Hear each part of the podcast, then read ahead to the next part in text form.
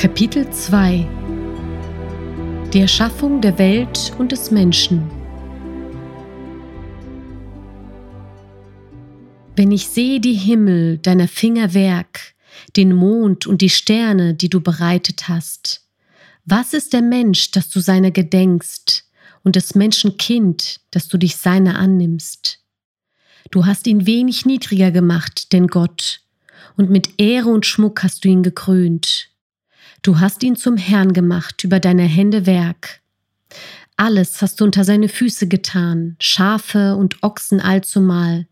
Dazu auch die wilden Tiere, die Vögel unter dem Himmel und die Fische im Meer und was im Meer geht. Herr unser Herrscher, wie herrlich ist dein Name in allen Landen. Wie viel Weisheit und Verstand muss Gott haben, um solch ein komplexes Geschöpf wie den Menschen zu erschaffen? Zunächst allerdings schuf er das Universum. Doch auch dieses ist zeitlich, und so stellt sich die Frage, wenn die Schöpfung vergänglich ist, wozu hat Gott sie erschaffen? Was hat er davon? Zweifelsohne, mit der Erschaffung des Menschen hat Gott ein bestimmtes Ziel verfolgt. Und dieses wird in Apostelgeschichte Kapitel 17 zum Ausdruck gebracht. Und er hat aus einem Menschen das ganze Menschengeschlecht gemacht damit sie auf dem ganzen Erdboden wohnen. Und er hat festgesetzt, wie lange sie bestehen und in welchen Grenzen sie wohnen sollen, dass sie Gott suchen sollen, ob sie ihn wohl fühlen und finden könnten. Und für wahr, er ist nicht ferne von einem jeden unter uns. Die Erschaffung des Menschen wird in der Bibel sehr einfach beschrieben. Und Gott sprach, lasset uns Menschen machen, ein Bild, das uns gleich sei, da machte Gott der Herr den Menschen aus Staub von der Erde und blies ihm den Odem des Lebens in seine Nase. Und so ward der Mensch ein lebendiges Wesen. Doch tatsächlich reicht unser begrenztes Vorstellungsvermögen nicht im geringsten dafür aus, sich diesen Schöpfungsprozess vorzustellen. Gott nahm einen Erdenkloß, Ton oder Lehm und knetete einen Menschen daraus. Er schuf einen Kopf mit Augen, Ohren, Nase und Mund. Organe, die einzeln betrachtet ein Wunderwerk darstellen und die an Komplexität kaum zu übertreffen sind. Allein das menschliche Gehirn besteht aus Milliarden von Hirnzellen. Und welch ein Geheimnis stellen die Gefäße dar, in denen sich die Seele befindet. Das alles hat Gott aus Staub erschaffen. Um wie viel geheimnisvoller ist es, dass Gott dem Menschen den Atem des Lebens einhauchte und alle Organe plötzlich zu arbeiten anfingen. Welchen Anteil hat der Mensch an seiner Schöpfung und was konnte er dazu beitragen, um leben, atmen, denken und fühlen zu können? Rein gar nichts. Die Erschaffung des Menschen ist allein Gottes Händewerk. Sie zeugt von einem göttlichen Verstand, der höher ist als alles, was wir uns vorstellen können. Aber nicht nur die Erschaffung eines sichtbaren, physischen Leibes sondern das Leben im Menschen. Der inwendige, geistliche Mensch zeugt von dieser Kraft und Weisheit. Doch wozu das alles? Die Bibel gibt eine klare Antwort darauf. Sie beginnt mit der Schöpfung des Menschen und endet mit der Beschreibung der heiligen Stadt Jerusalem. Das neue Jerusalem, von Gott aus dem Himmel herabfahren, bereitet als eine geschmückte Braut ihrem Mann. Gott erbaut sich aus den Menschen sein Haus. Durch Jesus Christus werden die Gläubigen zu lebendigen Steinen in der heiligen Stadt Jerusalem, in welcher Gott zusammen mit den Menschen in voller Harmonie und Liebe ewig leben möchte. Was kein Auge gesehen hat und kein Ohr gehört hat und in keines Menschen Herz gekommen ist, was Gott bereitet hat denen, die ihn lieben. Welcher Mensch versteht, dass er nur ein Gefäß ist? Sein Haus sind wir. Darin liegt die Bestimmung des Menschen. Er ist dazu erschaffen, um Gott in sich aufzunehmen. Nur so erfüllt er seine Bestimmung. Denn jedes Haus wird von jemandem erbaut, der aber alles erbaut hat, das ist Gott. Mose zwar war treu in Gottes ganzem Hause als Diener, Christus aber war treu als Sohn über Gottes Haus. Sein Haus sind wir, wenn wir den Freimut und den Ruhm der Hoffnung festhalten. Das ist auch der Grund, warum wir leben. Ein neuer Mensch, eine geistliche und heilige Kreatur soll entstehen. Diese neue Kreatur verkündigt der ganzen Welt Gottes Vollkommenheit. Sie zieht als göttliche Herrlichkeit zum Wohlgeruch Gottes in sein Haus ein, um dort ewig mit Gott zu leben. Ein solcher Mensch wird auf ewig selig sein. Woraus besteht der Mensch? Wie kann man wahrhaftig Gottes Gefäß werden? Wo vollbringt sich dieses Geheimnis im Menschen?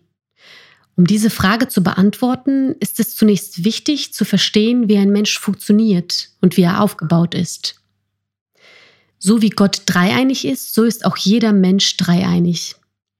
Gott hat den Menschen nach seinem Bilde geschaffen. Dies bezeugt die Bibel. Er aber, der Gott des Friedens, heilige euch durch und durch und bewahre euren Geist samt Seele und Leib unversehrt, untadelig für das Kommen unseres Herrn Jesus Christus. Der Mensch besteht aus dem sichtbaren Teil, dem Leib, sowie der Seele und dem Geist. Der Körper kann alleine ohne Seele und Geist nicht existieren. Genauso benötigt auch der Geist des Menschen einen Körper denn dieser bringt das Inwendige zum Ausdruck. Dies alles bildet eine harmonische Einheit und macht den Menschen als Ganzes aus. Als Gott den Menschen erschuf und ihm den Odem des Lebens in die Nase blies, wurde der Mensch eine lebendige Seele, eine Persönlichkeit, ein Ich. Dass die Seele die Persönlichkeit selbst ist, lässt sich an folgendem Beispiel erklären. Wenn sich eine Person mit jemandem unterhält oder etwa eine Frage stellt, zu welchem der drei Teile seines Gegenübers spricht dann diese Person? Zum Geist, zur Seele oder zum Körper? Natürlich richtet er seine Frage an die Persönlichkeit des Menschen, die fähig ist zuzuhören, das Gesagte anzunehmen und dem Glauben zu schenken oder es abzulehnen. Dies zeigt, dass gerade die Seele die Persönlichkeit des Menschen darstellt, die verantwortlich ist für sein Hier und Jetzt, für seine eigene Errettung. Doch was genau im Menschen muss sich retten? Der Herr antwortete darauf, Gewinnt eure Seelen durch euer standhaftes Ausharren. Geduld aber ist euch Not, auf dass ihr den Willen Gottes tut und die Verheißung empfanget. Wer bringt Geduld auf? Wer soll den Willen Gottes erfüllen, um das Verheißene zu erlangen? Ist es die Seele, also die Persönlichkeit, der Geist, also das Gewissen, oder der Körper. Über die Seele. Der Mensch ist eine eigenständige Persönlichkeit, ein Individuum. Diese Persönlichkeit besteht aus dem Verstand, dem Willen und den Gefühlen. Jeder Mensch verfügt über einen Verstand. Dieser hat die Fähigkeit zu denken, zu überlegen und auszuwählen. Wenn man zum Beispiel mit einer Lehre in Berührung kommt, so nimmt man das Gehörte zunächst mit dem Verstand auf, indem man es hört. Ohne Verstand ist man nicht einmal in der Lage, etwas zu erfassen. Und schließlich nimmt der Mensch das an ihn gerichtete Wort an oder er lehnt es ab. Wenn im Gewissen des Menschen nicht Gott lebt, so hat der Mensch einen fleischlichen, seelischen Verstand. Seine Gedanken sind fleischlich, denn es dreht sich alles nur um den eigenen Körper. Nimmt der Mensch den teuren Glauben nach Gottes Wahrheit auf, geschieht die Geburt durch das Wort der Wahrheit. Durch den Glauben an dieses Wort geschieht die Erneuerung der Sinne und die Gedanken werden geistlich. Der Mensch bekommt Christi Sinn. Der Wille des Menschen hängt unmittelbar von seinem Glauben ab. Und dieser Wille bestimmt seine Handlungen. Als zu Adam und Eva im Garten Eden das Wort Gottes kam, dass sie nicht vom Baum der Erkenntnis des Guten und des Bösen essen sollten, zeigte sich sofort die Fähigkeit der Seele zu glauben. Und sogleich äußerte sich auch der Wille, nämlich nicht davon zu essen. Doch dann kam ein anderes Wort, das der Schlange. Ihr werdet keineswegs des Todes sterben, sondern ihr werdet sein wie Gott und wissen, was gut und böse ist, sagte die Schlange. So kam der Glaube an dieses Wort. Und die Frau sah, dass von dem Baum gut zu essen wäre und dass er eine Lust für die Augen wäre und verlockend, weil er klug machte. Der Glaube wurde in die Tat umgesetzt, der Wille äußerte sich. Und sie nahm von seiner Frucht und aß, und gab ihrem Mann, der bei ihr war, auch davon, und er aß. Somit können der Glaube und der Wille nicht ohne einander wirken. Der Glaube und der Wille werden zunächst immer durch ein Wort hervorgerufen. Entweder durch das Wort der Wahrheit oder durch das Wort der Lüge. Je nachdem, welches Wort der Mensch hört, offenbart sich sein Glaube und schließlich auch der Wille, nämlich das Wort anzunehmen oder auch nicht. Das heißt, der Glaube ist gewissermaßen das Triebwerk, der Motor, und der Wille führt das aus, was der Mensch glaubt. Der Wille des Menschen agiert also nicht selbstständig, sondern er hängt immer vom Wort des Glaubens ab. Die Frage, die sich jeder Mensch beantworten sollte, ist, welchen oder besser gesagt, wessen Willen erfülle ich?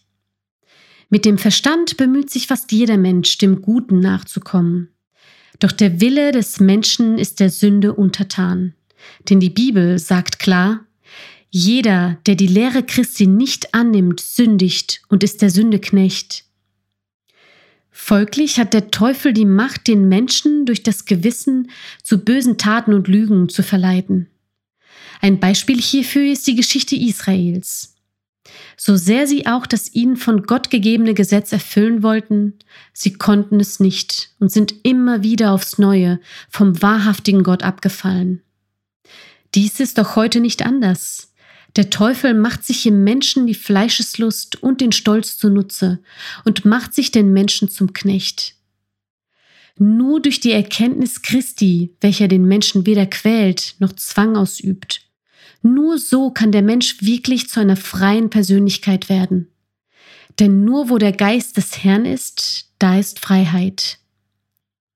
So jemand ist immer darauf bedacht, sich dem Geist des Herrn hinzugeben sodass eine vollständige Verschmelzung geschieht.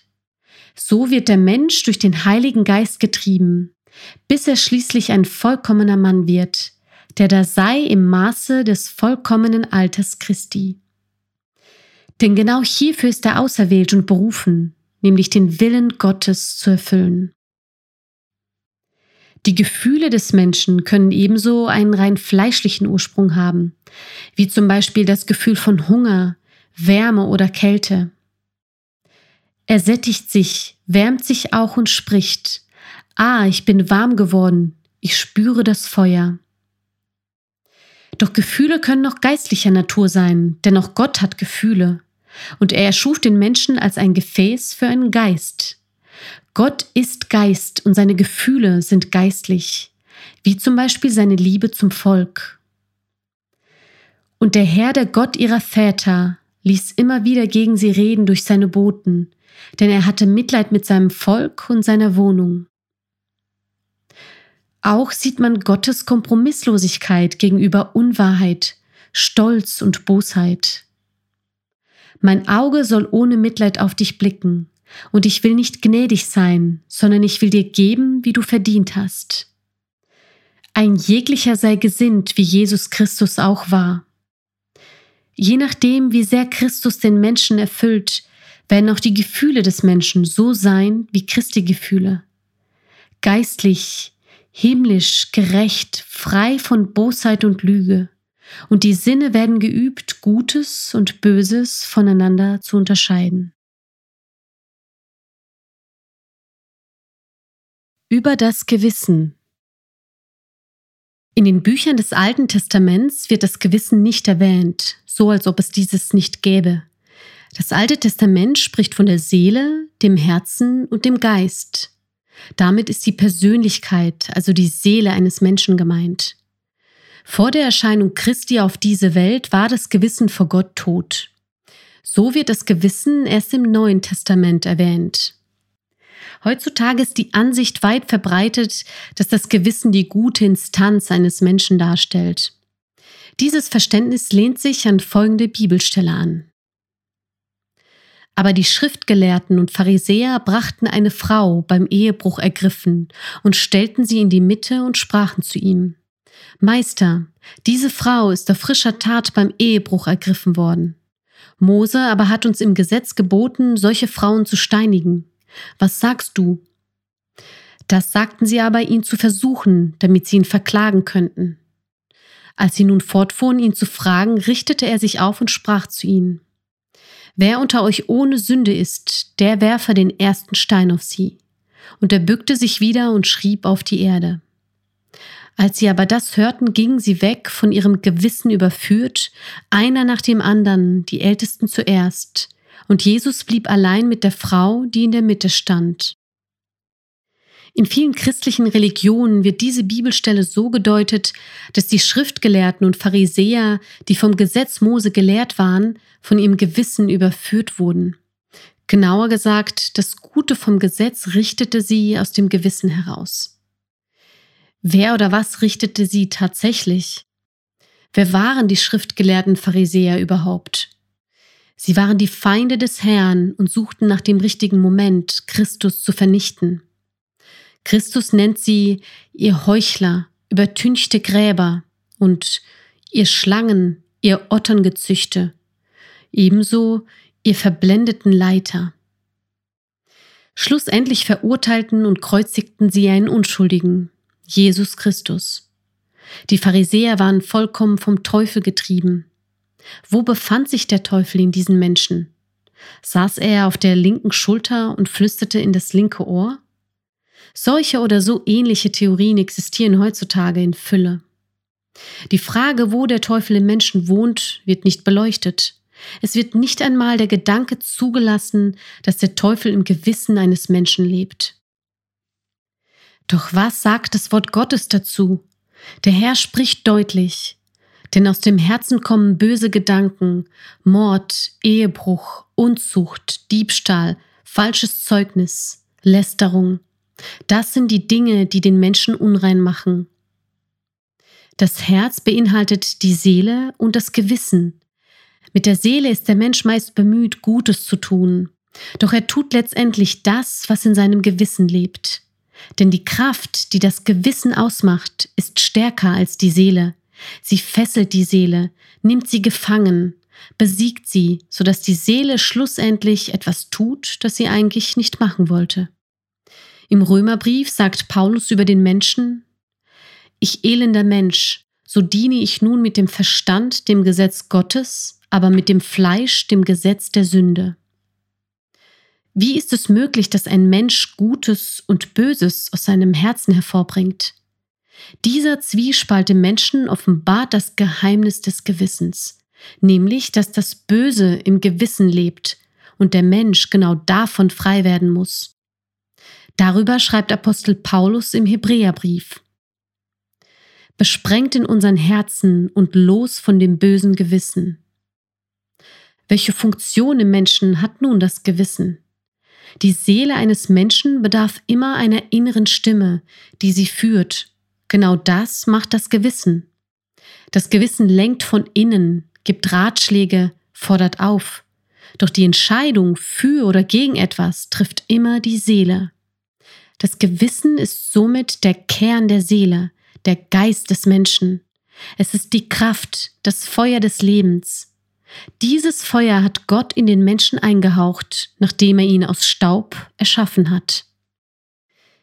Das Gewissen kann mit anderen Worten auch als Gewissheit bezeichnet werden, als sicheres Wissen. Wissen ist immer ein Wort und das Wort ist Geist. Christus ist das Wort der Wahrheit, wie Johannes in seinem Evangelium schreibt, und ihr werdet die Wahrheit erkennen. Löst man das Wort der Wahrheit durch den Glauben auf, so wird es zum Gewissen. So wird Christus zum Gewissen des Menschen, zum sicheren Wissen. Und da die Seele auf dem Gewissen ruht, ruht sie auf Christus, der das Fundament dieser Seele ausmacht. Genau das ist das Gewissen eines wahrhaftig gläubigen Christen. Das Gewissen ungläubiger Menschen ist ebenso ein sicheres Wissen. Das Wort der Lüge, der Teufel selbst, oder wie in Römer Kapitel 8, Vers 2 geschrieben steht, das Gesetz der Sünde und des Todes. Dieses Wort ist immer am Wirken. Es verführt den Menschen, treibt ihn an, redet auf die Seele ein. Doch insbesondere in unserer Gesellschaft ist der Mensch dahingehend seelisch erzogen, dass er weiß, was gut und böse ist. Er ist von klein auf geübt, mit seiner Kraft den Teufel in seinem Gewissen zu unterdrücken. Solange der Mensch bei Kräften ist und einen starken Willen hat, kann er dem inneren Drang widerstehen. Doch wenn man ihn verärgert, verliert der Mensch seine Selbstbeherrschung und der Teufel kommt direkt aus dem Gewissen heraus. Wenn der Mensch wieder zur Besinnung kommt, unterdrückt er den Teufel erneut mit seiner Willenskraft und beruhigt sich bis zum nächsten Mal. So ist es im Leben bis ins tiefe Alter, bis der Mensch schließlich die Willenskraft verliert und der Teufel sich unmittelbar äußert, so wie der Mensch immer gelebt hat. Im Epheserbrief bezeichnet Apostel Paulus solch einen Wandel nach dem Geist, der sein Werk hat in den Kindern des Unglaubens. Diesen Geist erkennt man immer daran, dass wenn die Wahrheit nach der Lehre des Herrn Jesus Christus gesagt wird, der Zuhörer sich zu widersetzen beginnt. Sein Innerstes findet keine Zustimmung.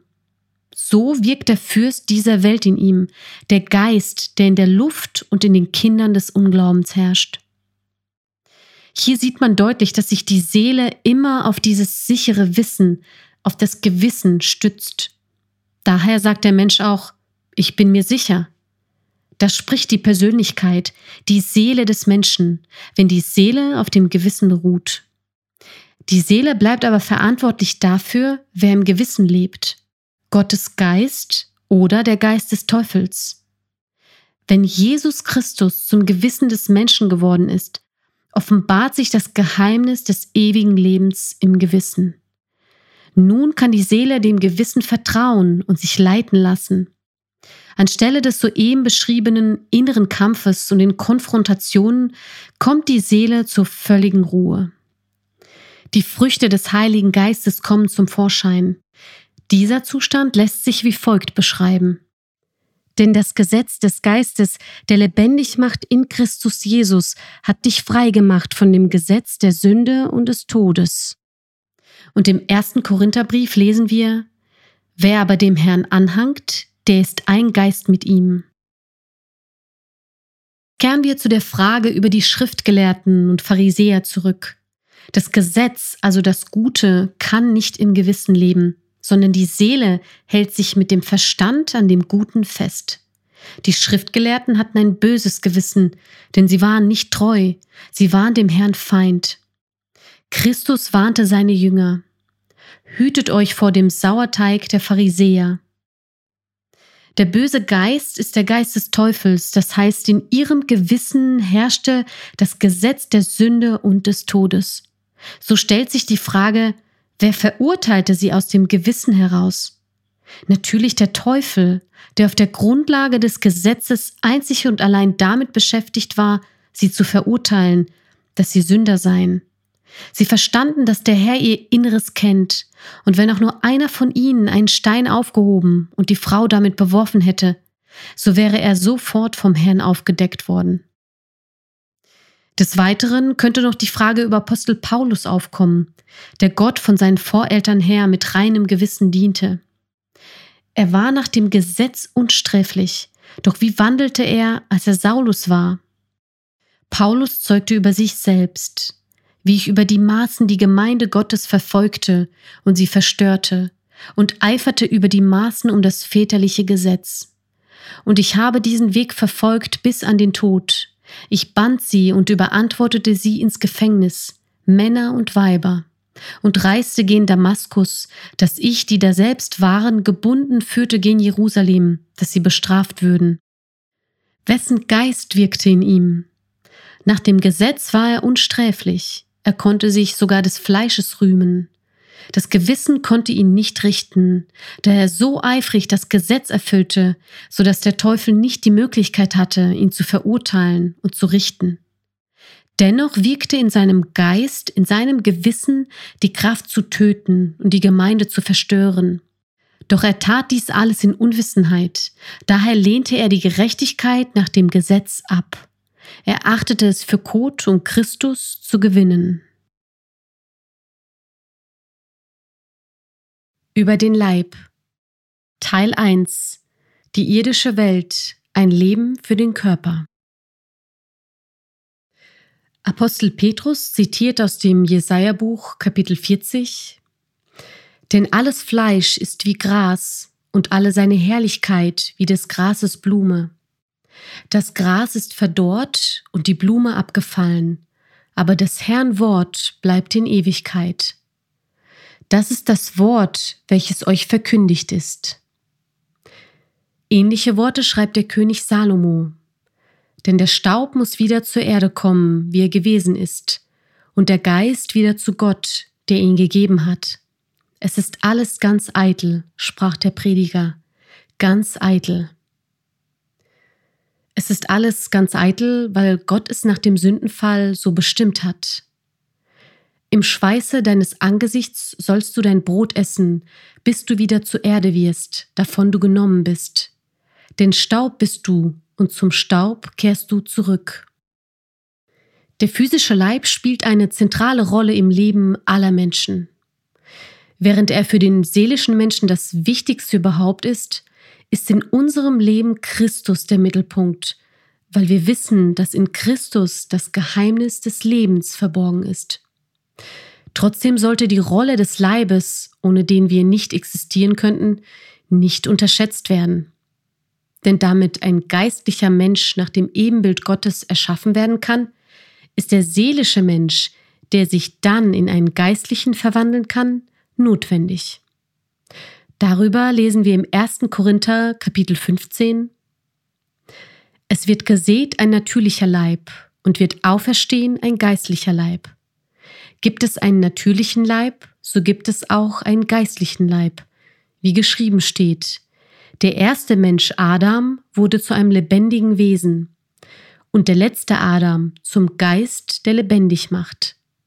Aber nicht der geistliche Leib ist der erste, sondern der natürliche, danach der geistliche.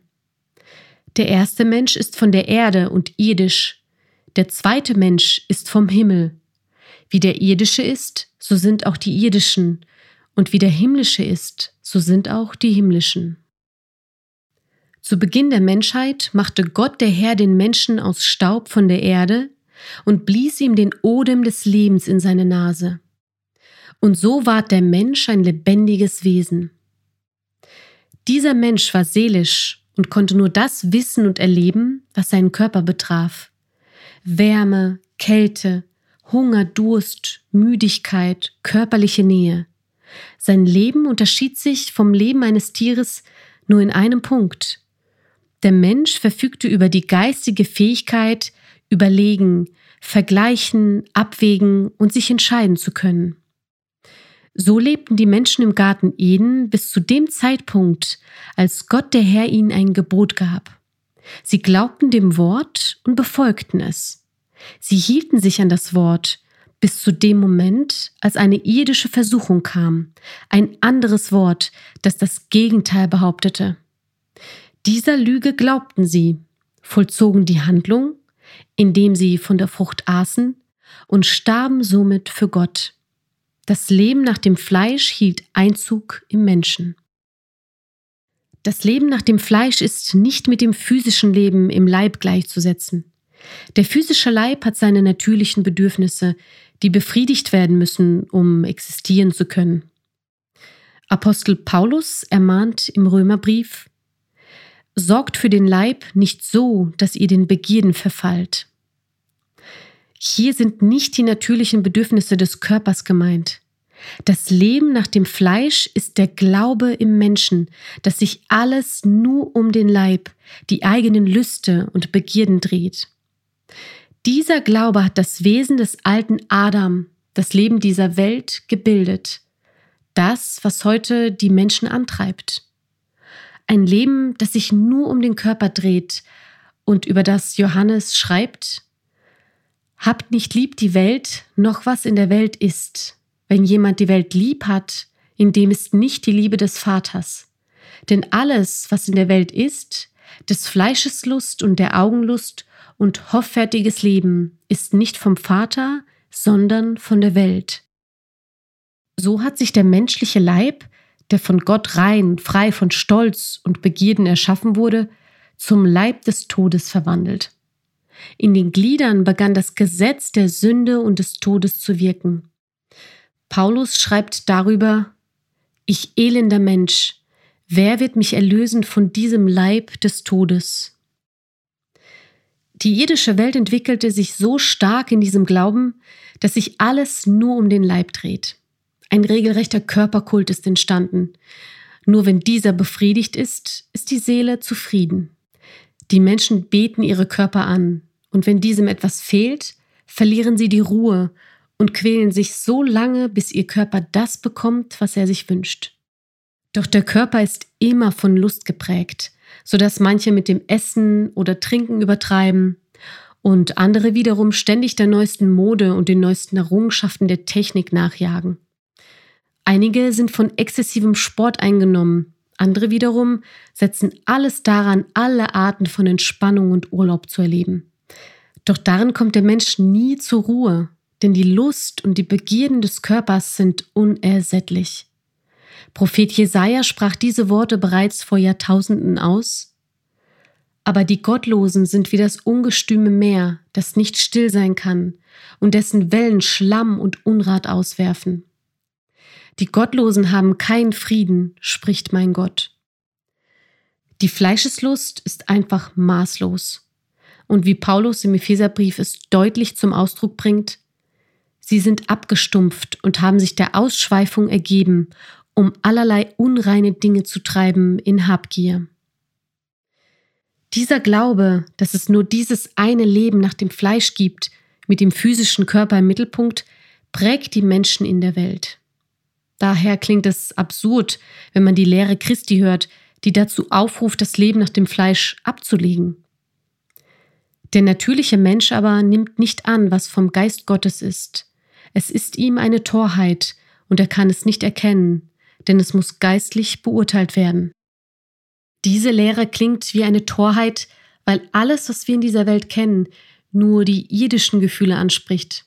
Ob Leid oder Trost, Geduld oder Demut, Freude oder Trauer, Liebe oder Hass. Alles hängt unbedingt mit dem Körper zusammen.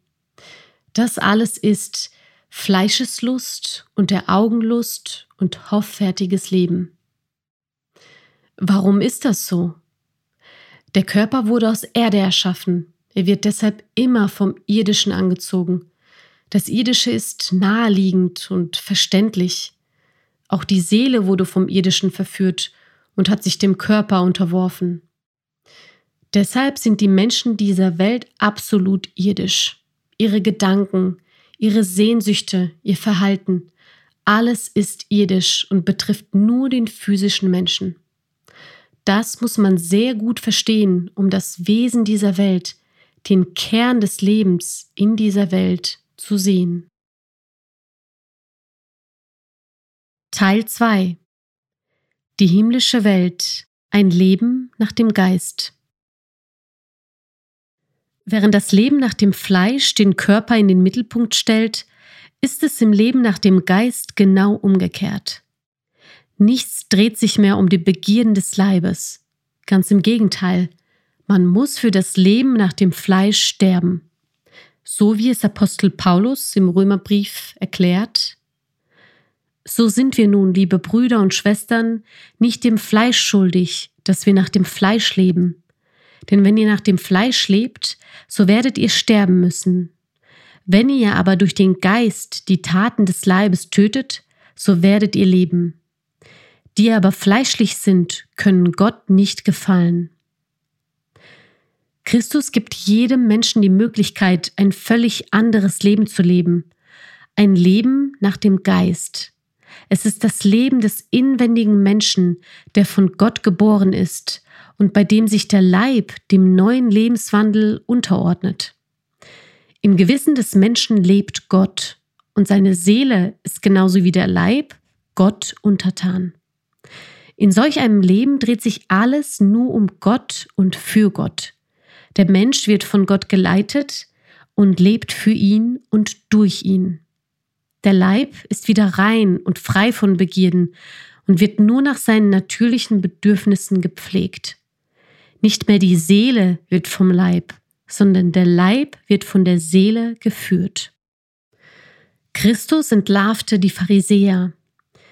Weh euch Schriftgelehrte und Pharisäer, ihr Heuchler, die ihr die Becher und Schüsseln außen reinigt, innen aber sind sie voller Raub und Gier.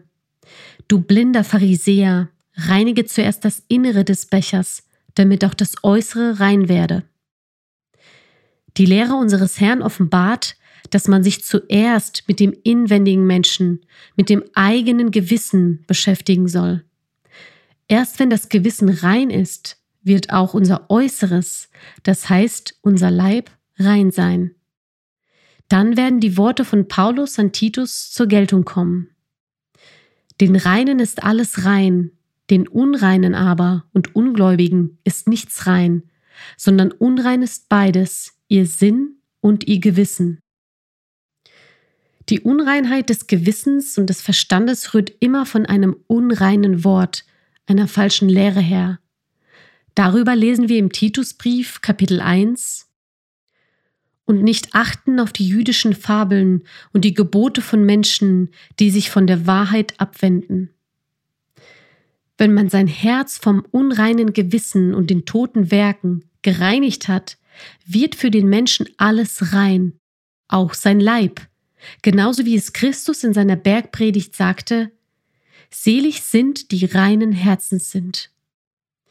Die Vollkommenheit oder auch Reinheit wird nur im Gewissen erreicht. Und nur einen solchen reinen Leib bringt man Gott zum Opfer. Nur das ist ein vernünftiger Gottesdienst. So steht es in Römer 12 geschrieben. Dass ihr euren Leib hingebt als ein Opfer, das lebendig, heilig und Gott wohlgefällig sei. Ein unreiner Leib ist nicht lebendig und Gott nicht wohlgefällig. Ein solches Opfer wird von Gott nicht angenommen. Damit man von Gott geleitet wird, ist es notwendig, nicht nur sein Gewissen und seine Seele, sondern auch sein Leib Gott als Opfer hinzugeben. Dazu ist es notwendig, seinen Leib zu lenken, was Paulus so beschreibt. Ich aber laufe nicht wie ins Ungewisse. Ich kämpfe mit der Faust nicht wie einer, der in die Luft schlägt, sondern ich schinde meinen Leib und bezwinge ihn, dass ich nicht anderen predige und selbst verwerflich werde. Das Leben von Apostel Paulus war Christus. Er konnte sich nichts vorwerfen lassen. Und trotzdem war es für ihn notwendig, seinen Leib zu bezwingen und zu lenken. Er hatte ein reines Herz, ein gutes Gewissen und folglich war auch sein Leib rein. Doch Paulus hat sich nicht ausgeruht, sondern hat immer seinen Leib bezwungen und sich auf den Weg gemacht, seinen Dienst zu vollbringen. Obwohl er gesteinigt und geschlagen wurde, hat er immer weitergemacht und gedient. Er suchte danach, sich opfern zu können. Darüber schreibt er an die Philipper. Ich jage ihm aber nach, ob ich's wohl ergreifen könnte, weil ich von Christus Jesus ergriffen bin. Was für ein seliges Schicksal, sich für Christus zu opfern. Johannes prophezeit, und ich sah Throne, und sie setzten sich darauf, und ihnen wurde das Gericht übergeben. Und ich sah die Seelen derer, die enthauptet waren, um des Zeugnisses für Jesus und um des Wortes Gottes willen, und die nicht angebetet hatten das Tier und sein Bild und die sein Zeichen nicht angenommen hatten an ihre Stirn und auf ihre Hand, diese wurden lebendig und regierten mit Christus tausend Jahre. Solch ein Schicksal erwartet alle, die Christus treu bleiben. Und natürlich wird es notwendig sein, im Leib zu leiden. Den Leib wird man führen müssen, weil er nicht von sich aus leiden, hungern oder sterben wollen wird. Teil 3 Wozu ist uns sein Leib gegeben? Wisst ihr nicht, dass ihr Gottes Tempel seid und der Geist Gottes in euch wohnt? Denn der Tempel seid ihr. Oder wisst ihr nicht, dass euer Leib ein Tempel des Heiligen Geistes ist, der in euch ist und den ihr von Gott habt, und dass ihr nicht euch selbst gehört? Denn ihr seid teuer erkauft, darum preist Gott mit eurem Leibe. Dies schreibt Apostel Paulus an die Korinther in seinem ersten Brief. Ist mein Gewissen Christus und meine Seele dem Gewissen untertan, dann ist auch mein Leib ihm unterworfen und ist rein und heilig. Denn der Leib ist ohne den Geist tot. Der Leib trägt immer die Früchte des Geistes und macht das, was die Seele möchte. Warum wird ausdrücklich betont, preist Gott mit eurem Leibe? Kann der Leib etwa unabhängig von der Seele etwas machen? Wäre es nicht ausreichend zu sagen, preist Gott mit euren Seelen? Ist etwa die Seele selbstständig und kann unabhängig vom Leib etwas machen? Sie sind doch eins. Zusammen machen sie den Menschen aus. Doch es ist ausdrücklich im ersten Thessalonikerbrief gesagt, er aber, der Gott des Friedens, heilige euch durch und durch und bewahre euren Geist samt Seele und Leib unversehrt, untadelig für das Kommen unseres Herrn Jesus Christus. Treu ist er, der euch ruft, er wird's auch tun. Wenn wir den richtigen Glauben bewahren und den Lauf vollenden, wird Gott uns für sein Reich untadelig erhalten. Deshalb steht geschrieben, Seid nüchtern und wacht, denn euer Widersacher, der Teufel, geht umher wie ein brüllender Löwe und sucht, wen er verschlinge. Dem widersteht fest im Glauben und wisst, dass eben dieselben Leiden über eure Brüder und Schwestern in der Welt kommen. Auch wenn der Teufel keinen Raum im Menschen mehr hat, wird er um ihn herumgehen. Er weiß eben sehr gut, dass der Leib des Menschen aus Staub erschaffen ist und vom Irdischen angezogen wird. Deshalb wird der Teufel immer wieder versuchen, den Leib und durch den Leib auch die Seele dazu zu bringen, sich dem Irdischen hinzugeben. Das äußert sich zum Beispiel darin, dass man etwas Irdischem wie Kleidung, Urlaub, Freizeit oder Familie eine besondere Bedeutung zumisst. Oder es äußert sich in einer zu starken Konzentration auf den eigenen Körper und das eigene Wohlbefinden. Oft beginnt es mit Kleinigkeiten, für den Menschen ganz unbemerkt. Doch wenn der Teufel auch nur einen kleinen Raum gefunden hat, wird er umso mehr versuchen, seinen Einfluss zu vergrößern.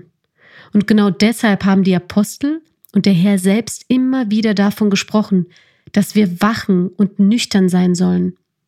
Denn unser Leib ist irdisch und es ist sehr leicht, ihn zum Irdischen zu verführen.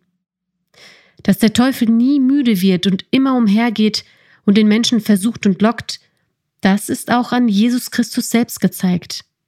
Der Teufel hat ihn nicht verlassen, bis sein Ziel erreicht war und Christus gekreuzigt wurde. Bis zum Schluss hat er versucht, Christus zu verführen und zu besiegen, ob er nicht doch noch sündige. Und so war es auch mit vielen Heiligen, die sich selbst geopfert haben. Sie wurden verbrannt, geköpft, den Tieren zum Fraß gegeben. Wieder andere haben Spott und Geiselung erlitten, dazu Fesseln und Gefängnis. Sie sind gesteinigt, zersägt, durchs Schwert getötet worden, Sie sind umhergezogen in Schafpelzen und Ziegenfällen. Sie haben Mangel, Bedrängnis, Misshandlung erlitten. Und das alles, weil der Teufel versuchte, ihren Glauben zu zerstören, damit er sie vernichten kann. Apostel Paulus hat über sich gesagt, denn ich werde schon geopfert und die Zeit meines Hinscheidens ist gekommen. Und was wurde geopfert? Der Leib von Paulus, was haben die Getöteten und die Verbrannten geopfert? Ihren Leib. Als der Herr der Geist der Weisheit bei Gott war, sagte er, Opfer und Gaben hast du nicht gewollt, einen Leib aber hast du mir bereitet. Siehe, ich komme, dass ich tue, Gott, dein Willen. Warum hat Gott Jesus Christus seinen Leib gegeben? Damit er etwas hatte, um es zu opfern. Nach diesem Willen sind wir geheiligt ein für allemal durch das Opfer des Leibes Jesu Christi. Auch wir haben einen Leib, damit wir ihn Gott zum Opfer bringen können. Und wer wird dazu in der Lage sein? Das hängt nur von uns ab, davon, wie wir mit unserem Leib umgehen. Wenn die Rede davon ist, sich selbst als Opfer darzubringen, dann denken viele an große Heldentaten. Dabei beginnt alles im Kleinen. Es ist vergleichbar mit den Schritten im physischen Leben. Wer die erste Klasse nicht besucht, wird die fünfte auch nicht schaffen. Wenn man nicht lernt, sich in kleinen Dingen zu opfern, wird man nicht fähig sein, sich im Großen opfern zu können. Das Opfern beginnt in alltäglichen Dingen, in den Beziehungen zwischen Mann und Frau, zwischen Eltern und Kindern, in der Schule, auf der Arbeit. Treue und Opferbereitschaft beginnt im Kleinen. Über mögliche Heldentaten lässt sich gut sprechen, doch wie ist es im Alltag? Sind wir bereit, unseren Leib zu opfern? Ist es der Herr, der uns immer führt, oder übertönt die Stimme unseres Leibes alles andere? Die Seele denkt über Höheres nach. Ich bin bereit zu sterben. Ich bin bereit zu leiden. Doch wenn der Ehepartner einen darum bittet, den Müll rauszubringen oder etwas zu holen, wie sieht es dann aus? Wie verhalten wir uns im Alltag? Haben Widerstände, Ungehorsam und Faulheit noch Platz? Nur wer sich im Kleinen opfern kann, wird den Willen Gottes verstehen. Nur so kann man seine Stimme hören und sich von ihm führen lassen. Deshalb, damit wir treue, gehorsame und geistliche Kinder Gottes sein können, hat uns der Herr unseren physischen Leib gegeben. Durch ihn lehrt, prüft, bestraft und begnadigt der Herr. Und das so lange, bis wir zu allen guten Werken fähig sind. Im 2. Korinther Kapitel 3 steht geschrieben, wir alle aber spiegeln mit aufgedecktem Angesicht die Herrlichkeit des Herrn wider. Und wir werden verwandelt in sein Bild von einer Herrlichkeit zur anderen, von dem Herrn, der der Geist ist. Begreifen wir, dass uns der physische Leib nur einmal gegeben ist? Wie wir ihn lenken, hängt von unserem Eifer und Streben ab, dem Herrn und Gott wohlgefällig zu sein. So sind wir denn alle Zeit getrost und wissen, solange wir im Leibe wohnen, weilen wir fern von dem Herrn, denn wir wandeln im Glauben und nicht im Schauen. Wir sind aber getrost und begehren sehr, den Leib zu verlassen und daheim zu sein bei dem Herrn. Darum setzen wir auch unsere Ehre darein, ob wir daheim sind oder in der Fremde, dass wir ihm wohlgefallen.